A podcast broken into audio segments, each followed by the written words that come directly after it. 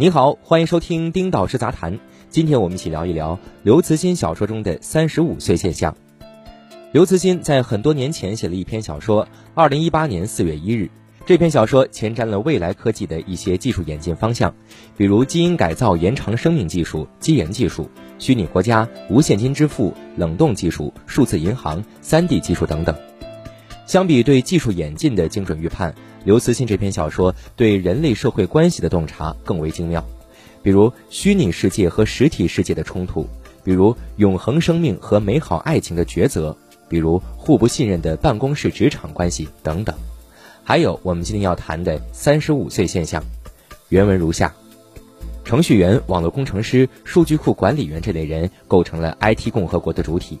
这个阶层是十九世纪的产业大军在二十一世纪的再现。只不过劳作的部分由肢体变成大脑，繁重程度却有增无减。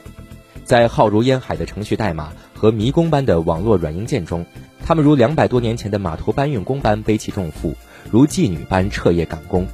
信息技术的发展一日千里，除了部分爬到管理层的幸运儿，其他人的知识和技能很快过时。新的 IT 专业毕业生如饥饿的白蚁般成群涌来。老的人其实不老，大多三十出头，被挤到一边，被代替和抛弃。但新来者没有丝毫得意，这也是他们中大多数人不算遥远的前景。这个阶层被称作技术无产阶级，精辟，太精辟了！大刘如此前瞻性的分析预判，怎能不让人拍案叫绝？刘慈欣预演三十五岁现象，除了爬升管理层的幸运儿，劳作由肢体变成大脑。繁重程度却有增无减，知识和技能很快过时，三十多岁就被称之为老人，新人汹涌而来代替老人，这不就是对今天 IT 职场打工人最深刻的刻画吗？这不就是今天广受热议的三十五岁现象吗？众所周知，IT 互联网行业有个说法叫三十五岁现象，大意是如果到了三十五岁还没有升为管理岗，基本意味着职业生涯到头。对于其他行业来说，三十五岁可能是事业的开始。但是对于科技互联网行业来说，三十五岁及以上的他们已经算是老人了。赶上企业裁员潮，三十五岁以上的员工往往被优先淘汰。三十五岁这个本该属于职业黄金期的年龄，但在实际求职中，不少三十五岁以上人士应聘工作感到困难重重，相当一部分招聘要求清晰标注三十五岁以下。身为家庭顶梁柱的中年职场人，尤其是 IT 行业的职场人，普遍存在年龄焦虑。前不久，一则房贷压身、三十九岁互联网人李报被裁的消息引发关注。在三十九岁的年纪，李豹收到被裁员的消息，心情很不好，有一种被抛弃的感觉。面对凤凰网的镜头，李豹一边吃着一碗西红柿面汤，一边说着：“被裁员后，最大的压力来自于房贷。原本计划几年还清房贷的。”现在看来没机会了。现在已经三十九岁了，哪个企业愿意要三十九岁的员工？李豹是个体，更是一个群体的缩影。这个群体就是刘慈欣小说里描述的程序员、网络工程师、数据库管理员这类人被挤到一边，被代替和抛弃。这个阶层被称作技术无产阶级。恍惚间，我不知道是刘慈欣预测了 IT 行业发展，还是 IT 行业按照刘慈欣写好的剧本发展。三十五岁歧视真的好吗？几年前，有问记者平台召集了一批企业主、大学教授、人力资源专家、媒体人，共同参与讨论三十五岁现象、三十五岁求职歧视等热点话题。我作为受邀分享嘉宾，就三十五岁歧视引发的讨论谈了我的一些简单看法。一，我通过智联招聘查看了百度、腾讯、阿里、美团等企业的招聘岗位，几乎都没有看到对年龄的限制。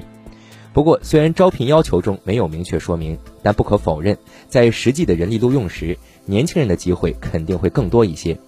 到了今天，互联网行业的年轻化已经成为了一种政治正确。二，一些企业，尤其是巨头型企业，为了团队年轻化的政治正确，短期内裁撤了大量老人，让大批的年轻人走上了核心管理岗位，这犯了为了奋斗而奋斗和为了年轻化而年轻化的形式主义错误。大批只有激情但缺乏经验的年轻人蒙眼狂奔，从一个极端走向另外一个极端，这对于团队的稳定性和公司的长期发展来看，弊大于利。新时期企业人事层面的关键不在于新司机走老路，而在于老司机走新路。老员工和老领导是企业的宝贵财富，他们虽然思想上可能比较滞后，但拥有丰富的经验以及年轻用户所欠缺的业务和管理的专业性。重新焕发老员工、老同志的奋斗精神，就是要让他们接触新鲜的业务和岗位，在新的赛道中为企业创造价值。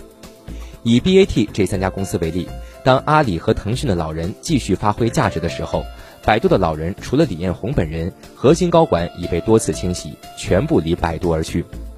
百度多年来一直让年轻人走在前列。扶持了大量没有经验但有思想的年轻人进入核心管理岗位，甚至收购了一家公司，安排其九零后的创始人担任了副总裁，负责重要业务。而这几年招募进来的陆琪等老司机又没能留下，一次次在调整和动荡中完善所谓的组织架构，白白浪费了有生力量。三，对于用人的年龄问题上，企业不应该一刀切，年轻有年轻的优缺点，老人有老人的优缺点。如何互补、新老搭配，找到双方的最大公约数，才是企业人力资源甚至核心高管要考虑的工作。四，大部分时候年龄焦虑都是一些伪焦虑，把手机里的逻辑思维、樊登读书会之类的公众号或者 App 取关卸载，焦虑能缓解一大半。今天的就业环境其实比过去十年好了太多太多。尤其是自媒体、微商、灵活就业等等模式的出现，让任何人只要有一技之长、肯付出，就能通过新兴的互联网渠道获得一定的收入，缓解焦虑。现在回过头来看我几年前的分析，还是偏乐观一些。当时没能想到会出现新冠疫情，没能想到互联网投融资会急转直下，没能想到互联网行业的失业潮会如此迅速。互联网行业继续裁旧招新。几年过去了，互联网行业的三十五岁现象并没有消失。上文所提的礼报加入到实业群体，这个群体正在加速扩大。无数个礼报背后是互联网行业持续进行的裁旧招新。以美团为例，今年四月被财新网曝光，美团各业务的裁员比例在百分之十到百分之二十不等，涉及美团绝大多数业务，包括到家事业群、到店事业群、酒旅事业群，以及美团优选、美团买菜、快旅等新业务。与此同时，美团近期又大张旗鼓地宣布正式启动2023届校园招聘，将为应届毕业生提供超过五千个就业岗位。在校招文案中，美团强调了年轻化的政治正确。京东和美团类似，在裁员消息传出不久，宣布2022年将在全国范围内招聘超两万名高校毕业生，其中京东物流招聘超一万名高校毕业生，以储备培养基层管理人才。其他互联网巨头的裁旧招新动作，基本和上述两家企业吻合。大环境如此，那该怎么办呢？在刘慈欣的这篇二零一八年四月一日中，倒是提到了一个解决方案，也就是利用基岩技术后，人类可以活到三百岁。那么一百多岁的人类，相当于现在三十来岁的年轻人；一百岁相当于三十岁，也就是三十五岁以上的职场人和二十来岁的职场人没有了年龄上的代际差距，而且工作经验更丰富。如果基岩技术纳入社保，人人可以用得起，三十五岁现象不就迎刃而解了吗？希望刘慈欣的前瞻设定能够在我有生之年成为现实。好，以上就是本期的全部内容。本文作者丁老师，欢迎您订阅我们的频道，我们下期再会。